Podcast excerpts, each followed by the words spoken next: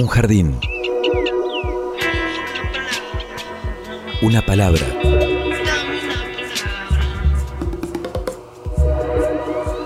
Un sitio donde poder crecer en la tierra.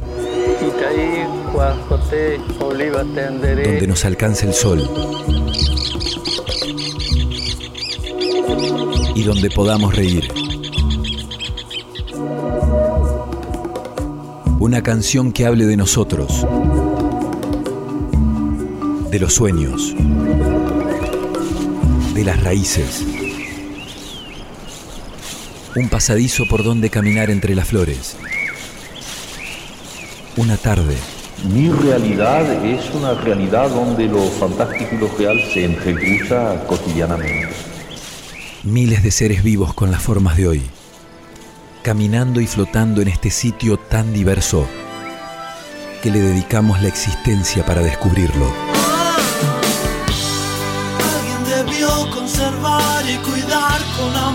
Este jardín de gente. Jardín de Gente, el programa de la Facultad de Ciencias de la Educación de la Universidad Nacional de Entre Ríos. Jardín de Gente, comunicación para vivir.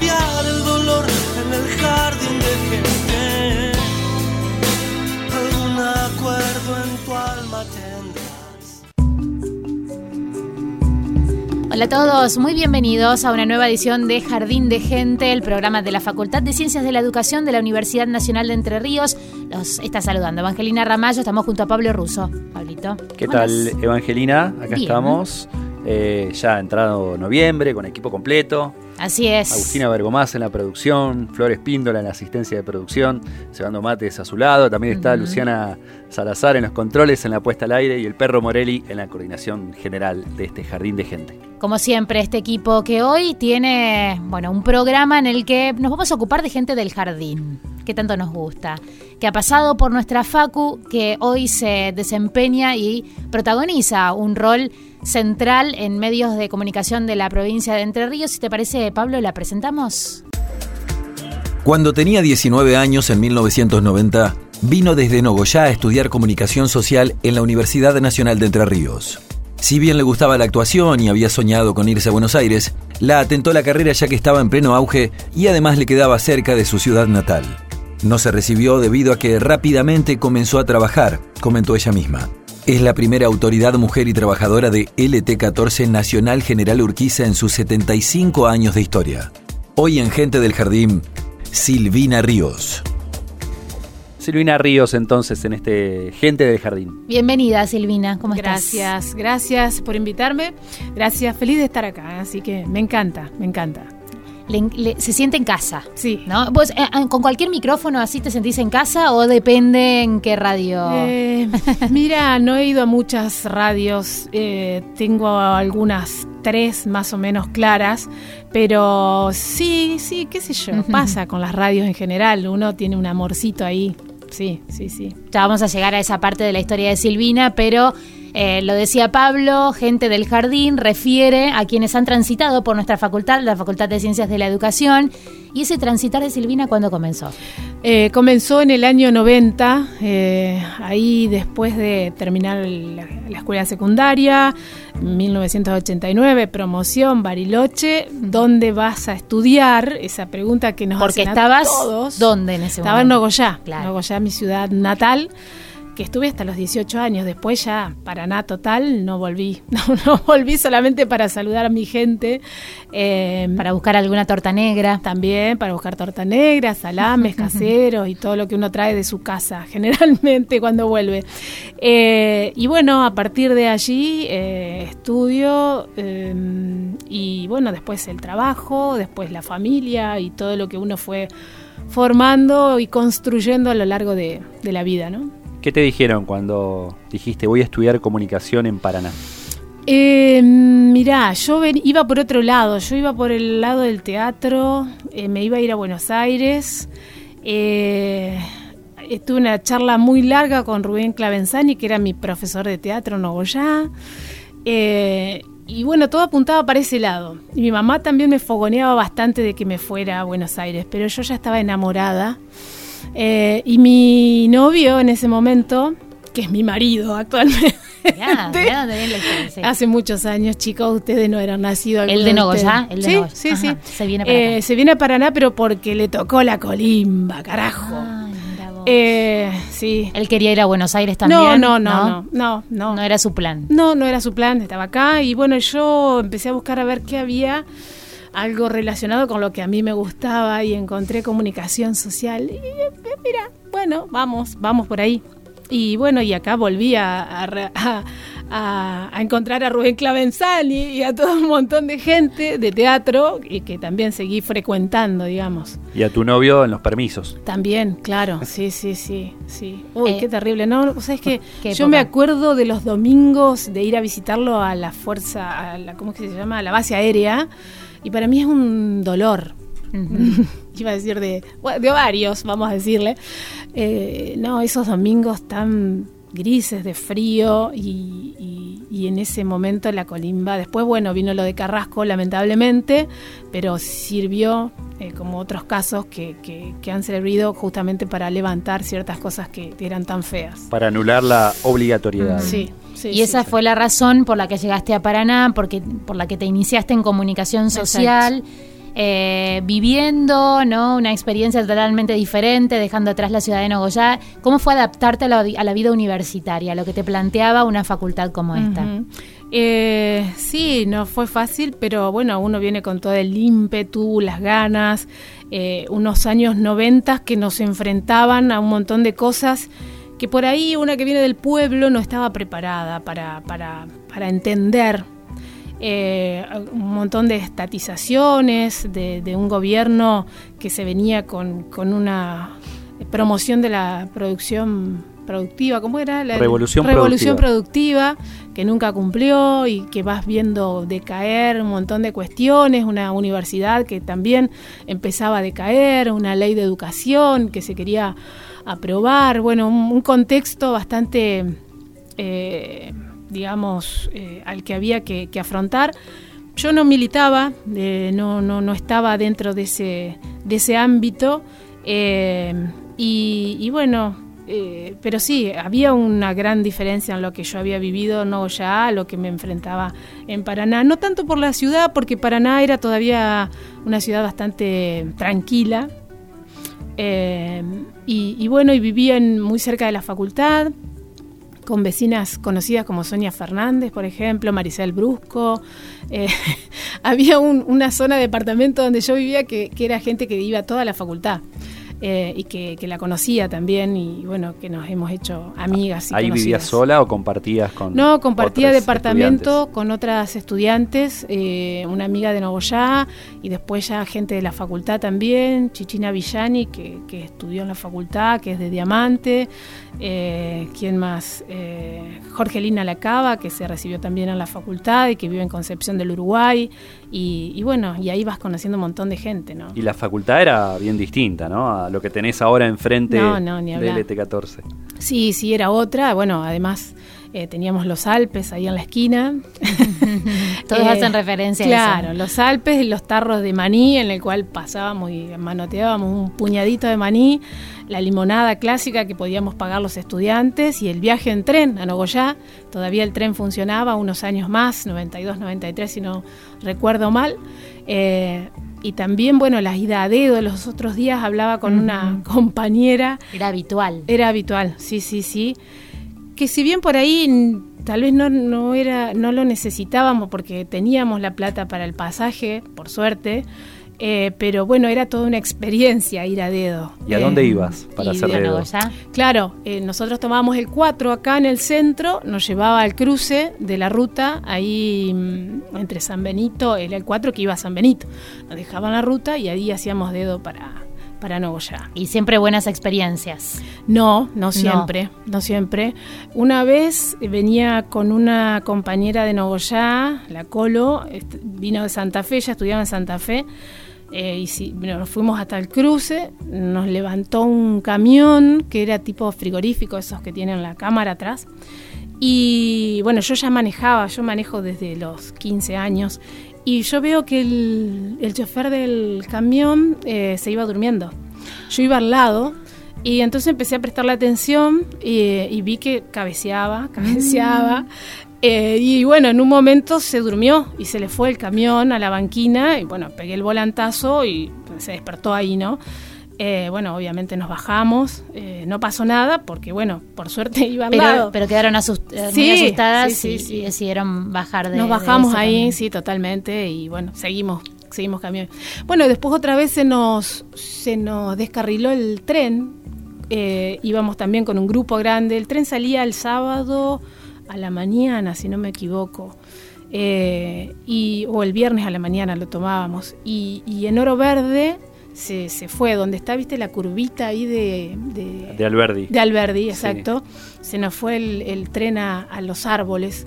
Y bueno, todos los que habíamos ido en tren a tomar el cole, a volver a la ruta, porque los colectivos ya iban llenos, no, no, no, no alcanzaban. Entonces, bueno, nos volvimos, no sé, no me acuerdo bien, pero fue toda una experiencia de Esas viaje. historias. Eso, fue historias, cambiando, sí. ¿no? Con el tiempo ahora Sí. está eh, los grupos de carpuleando, ¿no? Sí. Y- No, y ahora por WhatsApp se conectan, se Claro. ponen de acuerdo y se, Sí, se suman a otros vehículos. Estamos hablando con Silvina Ríos, que es nada más y nada menos que la directora de LT14 Nacional General Urquiza, primera mujer en ocupar ese, ese puesto en, en en la radio 77 pública. En años 77 de radio años. pública en la Mm. capital provincial. Eh, no es un dato menor para vos, ¿no? No, no, no. Hoy justamente vinieron varios grupos de, de escuelas secundarias de distintos lugares, una de ellas de, de La Paz, un, un- un instituto secundario de La Paz, que son chicos que estaban en cuarto, quinto y sexto año de, de ori- orientación en comunicación también. Y bueno, y, y justamente les hablaba de esto y le digo, cuando a mí me dijeron que yo iba a ser la directora, me temblaron los- las piernas. Y ahora también, porque digamos, todos los días es un, un eh, hay cosas diferentes a enfrentar y todos los días tenés que tomar decisiones y todos los días hay cosas que definir eh, y bueno y todos los días me tiemblan las piernas eh, pero también de, orgullo y de emoción digamos eh, qué sé yo. Lo pienso y sí sí sí me emociona mucho.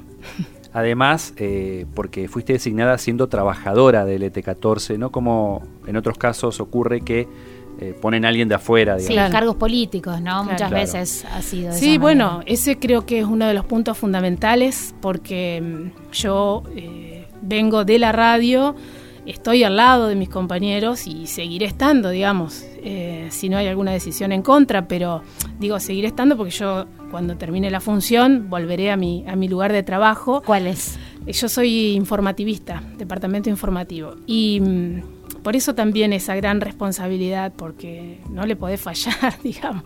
Tenés que estar al lado de los, los y las trabajadoras. Además, conociendo, ¿no? Por experiencia propia, cómo es ese trabajo, cuáles son las necesidades, cuáles Mm. han sido siempre los reclamos, ¿no? Hoy, hoy ocupar otro lugar te da la posibilidad de tomar decisiones, pero también teniendo presente todo Claro. lo que lo que ya traes como experiencia. Sí, sí, totalmente. Sí, bueno, también ese es otro de los puntos. eh, conocer a mis compañeros, por ahí es a favor y por ahí es en contra, porque, bueno, hay de todo. Entonces, bueno, también está e- ese tema, ¿no? Además de trabajadora de la radio y ahora directora, también tuviste ahí un paso sindical muy importante. No sé cómo está ahora tu relación con, No, con FatPren, si dejaste Sí. de ser delegada o seguís Eh, yo sigo siendo secretaria general del Sindicato Entrerriano de Trabajadores de Prensa y Comunicación. Eh, sigo siendo, pero bueno, no estoy en funciones. Está Fabián Reato en estos momentos a, a cargo. Eh, no estoy dentro de la conducción de FATPREN. eh, porque, bueno, debido a una situación que tiene que ver con, con el estado de los papeles del sindicato, eh, no pudimos participar de la última elección pero sí sigo interactuando, digamos, con los compañeros de FATPREN, siempre, eh, bueno, viendo cómo, cómo está la situación. Hoy justamente, eh, bueno, en estos días había un, paro que tiene que ver con, con el, el estado de la negociación con los medios escritos. Eh, y bueno, es un paro que se hace a nivel nacional en reclamo a, a la situación de los trabajadores de prensa, ¿no? El Sindicato Entrerriano de Trabajadores de Prensa y Comunicación se fundó un primero de mayo de 2014 Exacto. de- y estás desde el principio. ahí. Sí, en el principio estuvo como secretario general Simón Volkov. eh, yo lo, lo También trabajador del ET14. Exactamente. Y, bueno, la segunda elección sí quedé yo como, como secretaria general. Sí, es un tema también el del, el del gremio. Eh, que es amplio para, para, hablar, porque bueno, hay una situación con el otro sindicato de prensa, eh, porque bueno, el otro sindicato ha logrado avanzar mucho más, eh, no solamente tiene la inscripción, eh, la primera inscripción de gremial, sino ahora ha logrado la, la, el segundo paso, por lo que también podría llegar a negociar las paritarias eh, y bueno, nosotros estamos esperando que el Ministerio de Trabajo haga alguna resolución respecto de nuestro gremio. Bueno, son todas cuestiones burocráticas que no podemos definir y que esperamos resoluciones. Pero bueno, siempre vemos, ¿no? Activa, eh, involucrándose de diferentes maneras con el ámbito de la comunicación en la provincia de Entre Ríos. Hoy, reiteramos, directora del ET14, pero además presente en el ámbito, en el ámbito gremial con la defensa ¿no? de los derechos de los trabajadores de los medios de comunicación que quizás muchos no conocen todo lo que sucede, ¿no? Porque quienes se han encargado siempre de brindar información, de dar a conocer reclamos, este, logros este, de, de otros sectores, han sido muchas veces los periodistas, pero no se conoce qué es lo claro. que el periodismo está sí, también reclamando, ¿no? Por ahí lo que nosotros nos quejamos con, con, los compañeros y compañeras que están dentro del gremio es la poca participación, el poco interés y después la crítica fácil, porque está bueno criticar si vos sos el secretario general, vos sos esto, y qué haces por nosotros. Y bueno, vos sabés cuál es tu convenio, lo conocés a tu convenio, qué es lo que abarca, qué podés reclamar, qué no podés reclamar, cómo lo podés hacer. Cuestiones básicas eh, que por ahí deberíamos conocer todos, deberíamos tener una participación un poco más comprometida, si se quiere, porque no es digamos, no es para nadie más, es para uno mismo, una misma. Sí, y además, eh, bueno, está esta cuestión también entre los trabajadores de prensa, comunicación, el, en el periodismo, que hay egos grandes también, esta cuestión de eh, tal vez no considerarse trabajador o trabajadora en el sentido obrero de la palabra, sí. eh, y eso también juega un poco en contra a veces de, de, de la cuestión gremial, de la cuestión sindical. ¿no? Sí. Y además la precarización Totalmente. que avanza, este, bueno, el monotributismo sí, sí, generalizado. Sí, lamentablemente, a ver, eh, eso hablábamos también hace poco, porque la federación ha generado un espacio también de participación y contención para todos los trabajadores y trabajadoras de prensa que no tienen empleador, porque eh, estaba la, el debate ahí adentro de la federación que si el que era monotributista podía estar o no podía estar como, como afiliado. Porque ¿qué le vamos a dar? Porque no lo podemos, eh, no podemos pelear por su salario porque lo hace y lo, lo, genera uno mismo, una misma. Entonces, bueno, se decidió que sí, que tengan un espacio, porque además servía de contención también en distintos aspectos que tienen que ver con, con el trabajador mismo. Eh, y la, es, este momento en el que estamos viviendo también ha generado esto. Los 80 despidos del diario de Paraná eh, también generaron que cada uno de esos trabajadores se pudiera sobrevivir siendo monotributista, teniendo un programa de radio, generando una página web de información, eh, siendo community manager, trabajando en prensa de alguna organización. Y, y, eso qué implica? Eso implica que no va a tener más un empleador, que nosotros tampoco lo vamos a poder defender para su salario, pero, pero sí que va a ser un, sigue siendo un trabajador de prensa. Eh, bueno, son todos los cambios que estamos viviendo y que de alguna manera hay que, que sostenerlos, ¿no? Momento de música. Vamos a compartir con, con Silvina Ríos su elección. ¿No? Eh, porque de eso que nos va a contar por qué. Nos va a contar por qué. ¿Por qué ha elegido esta primera canción? ¿Ahora? Ahora. Uh -huh. Me gusta, me gusta Ismael Serrano, lo he ido a ver. Y, y, me parece que el relato de lo que cuenta ahí eh, tiene que ver también con, con, mi experiencia de vida un poquito. La escuchamos ahora de Ismael Serrano. Un verano inacabado, algunos años en la Facultad de Ciencias, papeles escritos, ron de Cuba hojas de hierba, un tren dormido en una vía muerta,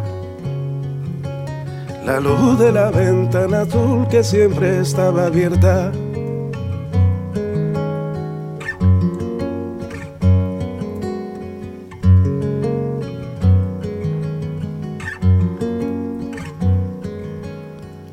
Ahora que quedan tan lejos las playas de Corfú, las estaciones de trenes de Praga, Hamburgo o Estambul, los viajes que trajeron a otros vistiendo nuestros cuerpos, la luz de una cafetería, los amores conversos.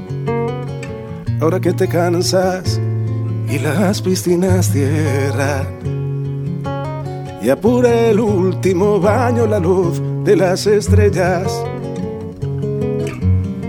Ahora que regreso a los lugares a donde quise huir y nadie me espera allí. Ahora que casi llego a fin de mes, que amo a una mujer.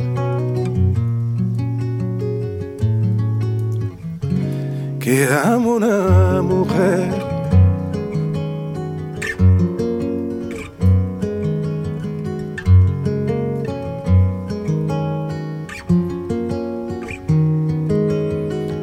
Ahora que pago las facturas, que me ves en La Habana, que sueño con la candona, que ya no escribo cartas, que cumplimos más años que promesas, que se hunden nuestros corazones como la vieja Venecia, que llego tarde a los cines y al fin del planeta, que alquilo un pequeño piso en un castillo de arena.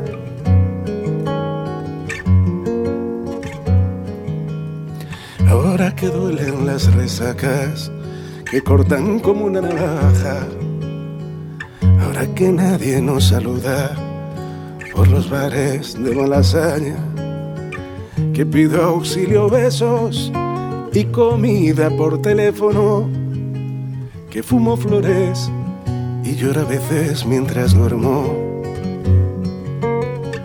Ahora que tiemblo como un niño abandonado, ahora que viejos amigos nos han traicionado. Ahora es el momento de volver a empezar, que empiece el carnaval. La orgía en el palacio de invierno, de banderas y besos.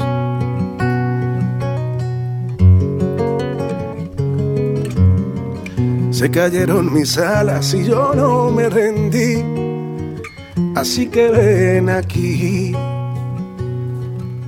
Brindemos que hoy siempre todavía que nunca me gustaron las despedidas.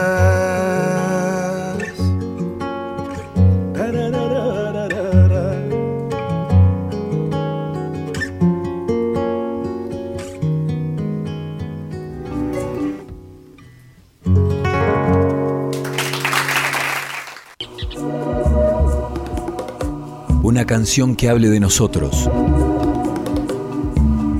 de los sueños, de las raíces. Un pasadizo por donde caminar entre las flores. Jardín de gente.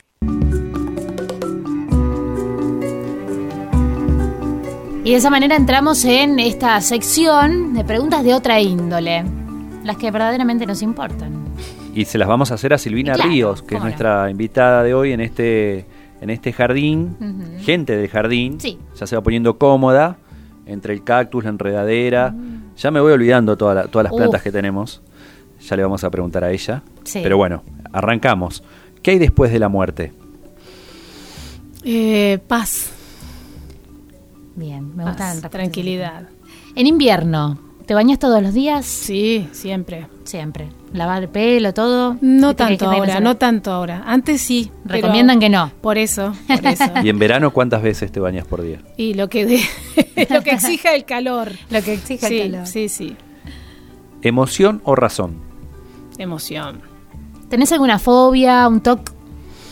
Em, no sé, no, no me gusta escuchar eh, co- eh, comer a la gente al lado mío. Eso, eso es me molesta, sí. me molesta Sí, mucho. he escuchado y sobre eso. manzanas, ni hablar. Ah, la manzana es peor. Ah, sí, Lo eso. peor es la manzana. Como Natalia Oreiro.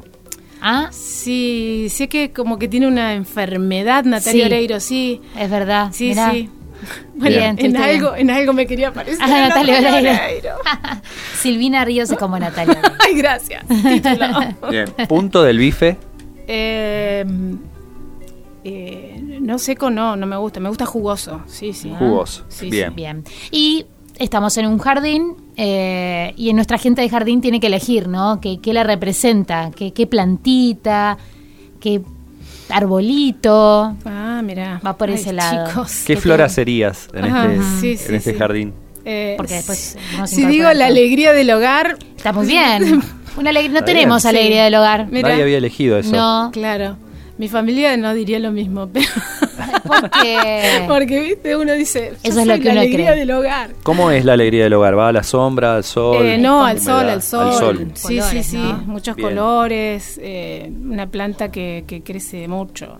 sí, muchos colores. Y si fueras un insecto de este, Ay. mirá los de este colores de la alegría del hogar. Eh, Ah, si fuera bien. un insecto, eh, Una capaz-. Sí, una vaquita de San Antonio. San Antonio, Sí, San- sí, sí. Bien. No se me ocurrió, me empecé escopada, Sí, la vaquita sí. no... Sí, sí, no, no molesta, No trae molesta. suerte, dicen. Dicen que trae Como suerte. Mirta. ¿viste? Claro. Ahora no vayan, no vayan a decir Silvina Ríos. Es como Mirta Es Legrand. como Es Mirta como Legrand. Mirta Legrand también. Eh, nadie la maltrata la vaquita de San Antonio. Claro. No, como que a vos se te posa una vaquita de San Antonio No la y, tenés que espantar. y no. la espantás. La vas hasta- pasando de mano en mano para que se te dé van suerte. pasando. Es como, eh, sí, es una copada la vaquita de. San Antonio, así que está bien, está bien elegida. Muy bien. Listo, Ay, pasaron. pensé que me iban a poner en No, algún aprieto. ese- No, no, No, estas son las preguntas nada. que nos importan en este programa. Qué bien, qué bien. Después lo si demás es, es un poco así como de relleno, así que seguiremos conversando un rato más. como, este, por ejemplo, esto que, que comentabas de que cuando llegaste a los 90 que no tenías una militancia, una participación política. Eh, ¿Cuándo nació eso en vos? Eh, y creo que nace con Néstor y Cristina. Eh, cuando se muere Néstor, eh, bueno, yo me gustaba mucho la, la política y el, el gobierno que venían llevando adelante. Y, mm, y cuando muere Néstor, siento de, que siento que, que había que acompañarla a Cristina.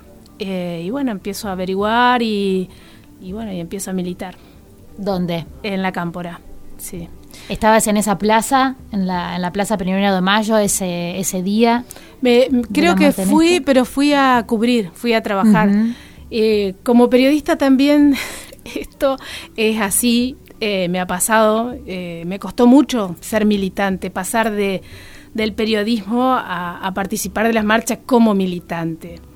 Incluso se planteó esto, ¿no? Si, si era contradictorio, No, sí, si- sí, bueno. ¿no? Ese debate que, Totalmente. que fundamentalmente, fundamentalmente se inició en esa época. Antes Sí. no, si bien había periodistas involucrados este, con participación política, el debate sobre el periodismo militante comienza en ese entonces, en ¿no? esa época.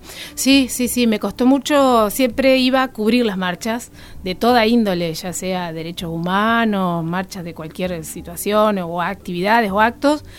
Y hasta que yo me integré como militante llevó un tiempo bastante largo que yo me daba cuenta que yo iba, pero iba a, a trabajar.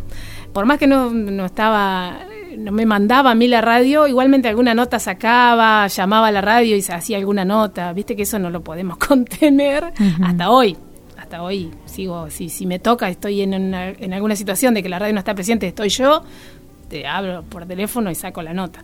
Pero sí, la parte de militancia llevó un tiempo, me llevó un tiempo entender un montón de cuestiones que tienen que ver con la política. Eh, de, de- de participación, de acción, pero, pero bueno. ¿Y en la facultad nunca centro estudiante, No. asambleas? No, no, no, estaba en otra. No sé. Eh, no era mi tiempo, evidentemente. Sí. ¿Y te ha tocado, por ejemplo, cubrir marchas eh, con las cuales no estuvieras de acuerdo? Sí, totalmente. Sí, me ha tocado, me ha tocado, me ha tocado cubrir eh, elecciones en, en- en lugares que no, bueno, tenía que estar. propios. Pero bueno, eh, el búnker, el búnker. me ha tocado Eh, búnker de la Unión eso. Cívica Radical cuando ganó eh, Macri. Me mandaron a mí ahí. Pero bueno, por suerte y el respeto de, de- de la militancia del otro sector, que, que me conoce, acá nos conocemos todos, eh, que no le ha pasado a otros compañeros que los, los han agredido, bueno, no. Por suerte no, pero me ha tocado, sí, sí. sí. De ahí sale el rol profesional, obviamente. Sí. No, no el militante, sino el profesional que, Sí, que está. que tenemos todos. Sí. ¿Y cuáles fueron tus primeros trabajos en, en medios de comunicación o, o relacionados a la carrera, ¿no? En la carrera. Eh, Que como sabemos es muy amplia. Sí, sí. bueno, trabajé en mi primer mm, eh, medio de comunicación fue un canal de televisión que se llamaba Canal Federal Satelital, eh, años 90.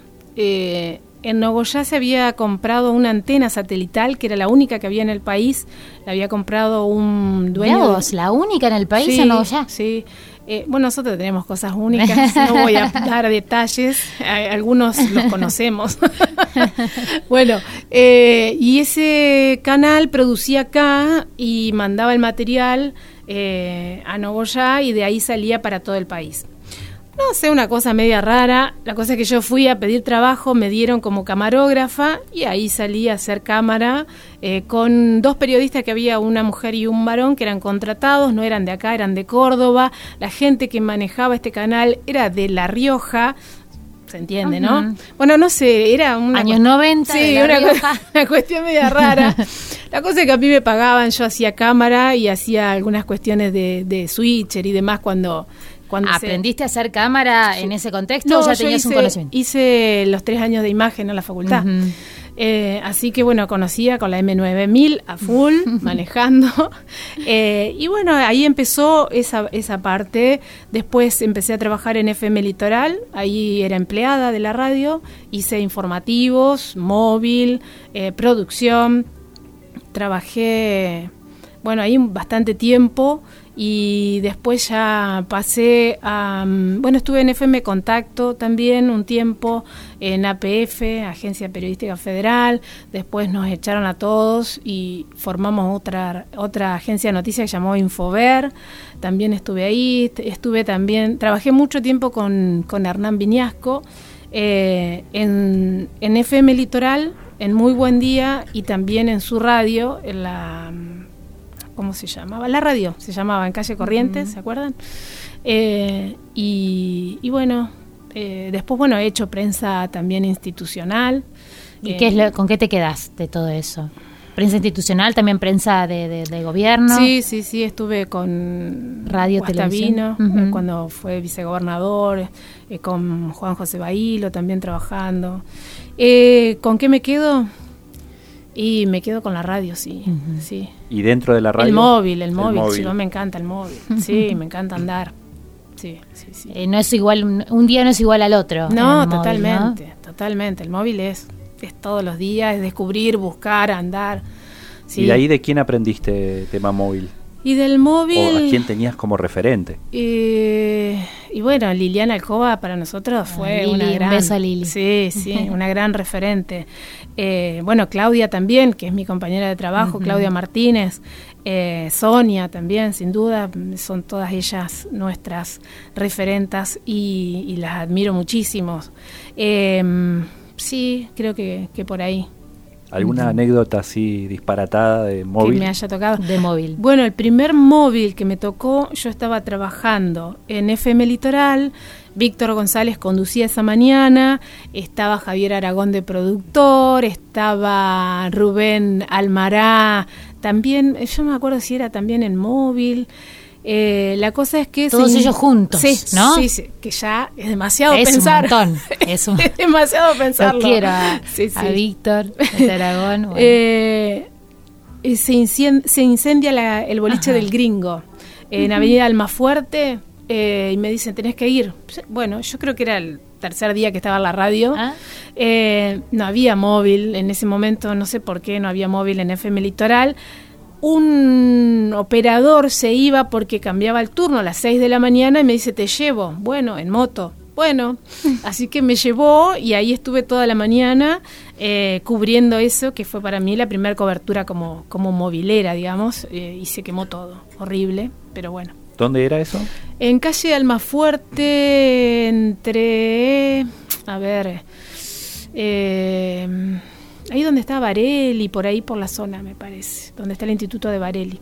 Y era, bueno, una movilera muy, muy jovencita, ¿no? Eh, sí, no sé si Que tanto. estaba dando sus primeras- 26, 27 años. Muy jovencita. Sí. Dando Sí. sus primeros pasos en, Sí. en la radio, ¿no? Después me pasó una vez, no móvil, pero sí conduciendo, estaba haciendo un Ujú. programa a la mañana en FM Litoral, en el que estaba mm, eh, Virginia de Michelis, Majo Carniel, eh, mm, policiales, tu compañero del Diario 1, que no me sale ahora el nombre. Marcelo Medina. Marcelo Medina. No sé si no estaba durmiendo en un sillón, porque Medina llegaba medio tarde, a veces Sí, se acostaba a se dormir en dormía. un Bueno, sillón. cosas que pasan. Pero bueno, cosas que pasan. En esa Eh, época, claro, también joven. Sí, muy joven, muy joven. Hoy ya es otra No, historia. es un hombre grande. Sí. Ya.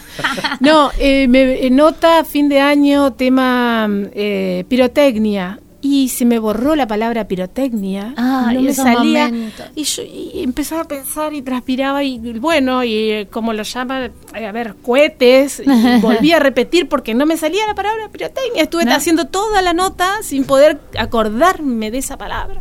Y bueno, pasa. Y pasa. Sí, y no te lo es- olvidas más la palabra. No. Esa nube. No, Después ahora sí, no. ahora le metes pirotecnia en, todo, en Sí. de cualquier cosa que haya va Pirotecnia. No, y otra vez me pasó también en Litoral, Sí. eh, haciéndole una nota a José Cáceres, que debe haber sido eh, una de sus candidaturas a intendentes, también varios años atrás de esto, eh, que me ahogué y yo estaba sola conduciendo y no podía hablar, no podía hablar, y bueno, cosas que, viste, te pasan Sí. en el momento. Pero era otra radio, me parece que era mucho más formal, o no sé si uno con Es la verdad. experiencia... Ahora tanto la radio como televisión eh, se ha, no sé, humanizado, si Claro, se quiere. Bueno, como que sucede esto se y permiten sucede, esos- se esos permite. Esto No, pasó como te pasa a vos en tu casa, no, no. No podías estornudar, no podías bostezar, eh, ahogarte. Era como todo muy... Muy rígido, Sí, muy sí. estructurado. Eh, hoy lo, digamos, hoy como directora también buscas que, que la radio Sí, sea más cercana a la gente. Sí, totalmente. Sí, totalmente. Además con, con los cambios que se están produciendo, que a muchos nos cuestan, digo, me incluyo, eh, el tema del tratamiento de la noticia, eh, de, de algunas de algunos términos que ya no se usan más, de bueno, y la bruja quedó en casa, por ejemplo. ¿viste? Que era Claro. una cuestión habitual que algún locutor o algún conductor de programa lo podía decir. Y viste, ya no, ya no se dice más, e incluso yo sé que queda mal, pero a veces si te lo vuelven a repetir y te lo vuelven a repetir, che, eso no se dice más en radio, no se dice más ni en la radio ni en ningún lado. ¿Y por qué? ¿Y por qué tal cosa? Y tratamos de explicarlo al aire de la manera de que no solamente él se va a acordar que no lo tiene que decir más y que el señor que está escuchando del otro lado también lo entienda por qué no lo tiene que decir más. Eh, creo, me parece que eso también a- ayuda a humanizarnos un poco más, a mm, ayornarnos un poco más. Eh, La radio en los debates sobre la educación contemporánea. exacto, sí, sí, sí. Hay formación en, dentro de la radio en género. Sí, sí, sí, uh, tuvimos ya todos los sectores la, la ley Micaela eh, y también estamos continuamente aprendiendo eh, de- del manejo, del trato. Eh, los otros días, sin ir más lejos, hace muy poquito, eh, estábamos sorteando un pareo, sí, un pañuelo, un pareo. Entonces manda un mensaje a un señor y dice, dejo mi número para, para el sorteo.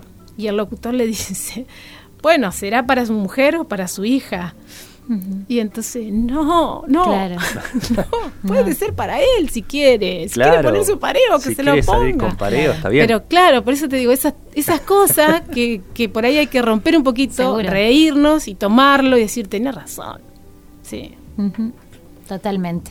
Pero bueno, estamos este, iniciando, si se quiere, ese camino. Ya van varios años, pero esto es una deconstrucción que va a llevar seguramente mucho, Mucho, tiempo. Lo importante es ser parte de esto Totalmente. y, y, eh, e ir dejando esa, esa huella, sin dudas. Silvina Ríos, muchísimas gracias por esta visita a la gente del jardín, a este jardín de gente. Este, alegría del hogar, La- nuestra alegría del hogar, sí. que, hacía falta para poner colorido. a es este- verdad, había cactus, hay, Uy, hay muchas hay cosas. Cactus. y sí, sí, sí, Sí, sí, sí. sí. Ay, ay, ay. Sí, hay Sí, cactus, Hay, hay muchas cosas. Cada quien este, se autopercibe como Está quiere bien. en el jardín. Mm, totalmente, pero nos faltaba una alegría del hogar, sin dudas.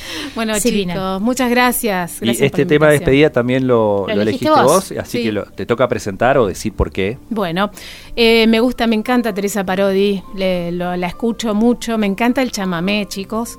Eh, y, y bueno, y me da alegría esta canción. Así que la comparto con ustedes. Para ponernos todos alegres. Nosotros nos reencontramos la semana que viene por la 100.3. Chao, Pablo. Adiós. tanta lejanía, tanto no poder, tanta nada, tanta despedida, tan dolor de puertas cerradas, tan dolor que humilla, pero en tu piecita de lata, esa musiquita.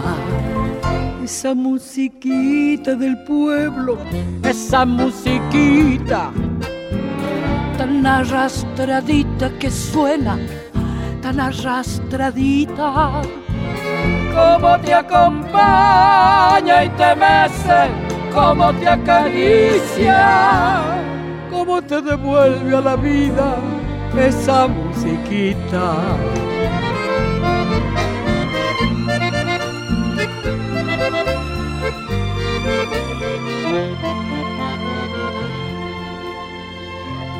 Con su sombra bailando esa musiquita.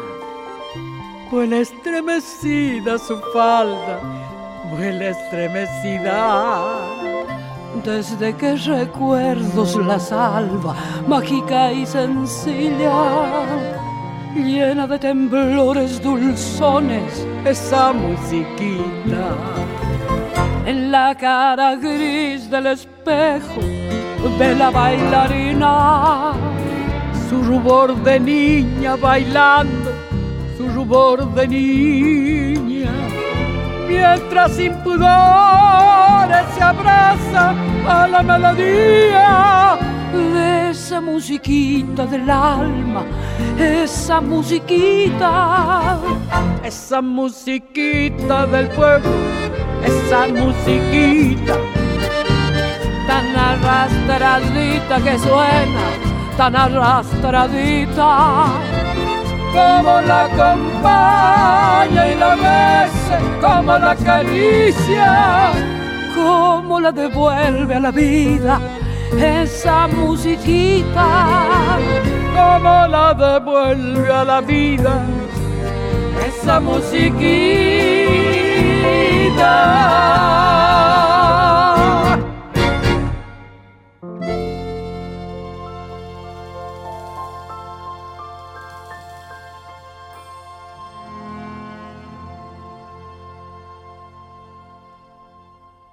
Jardín de gente.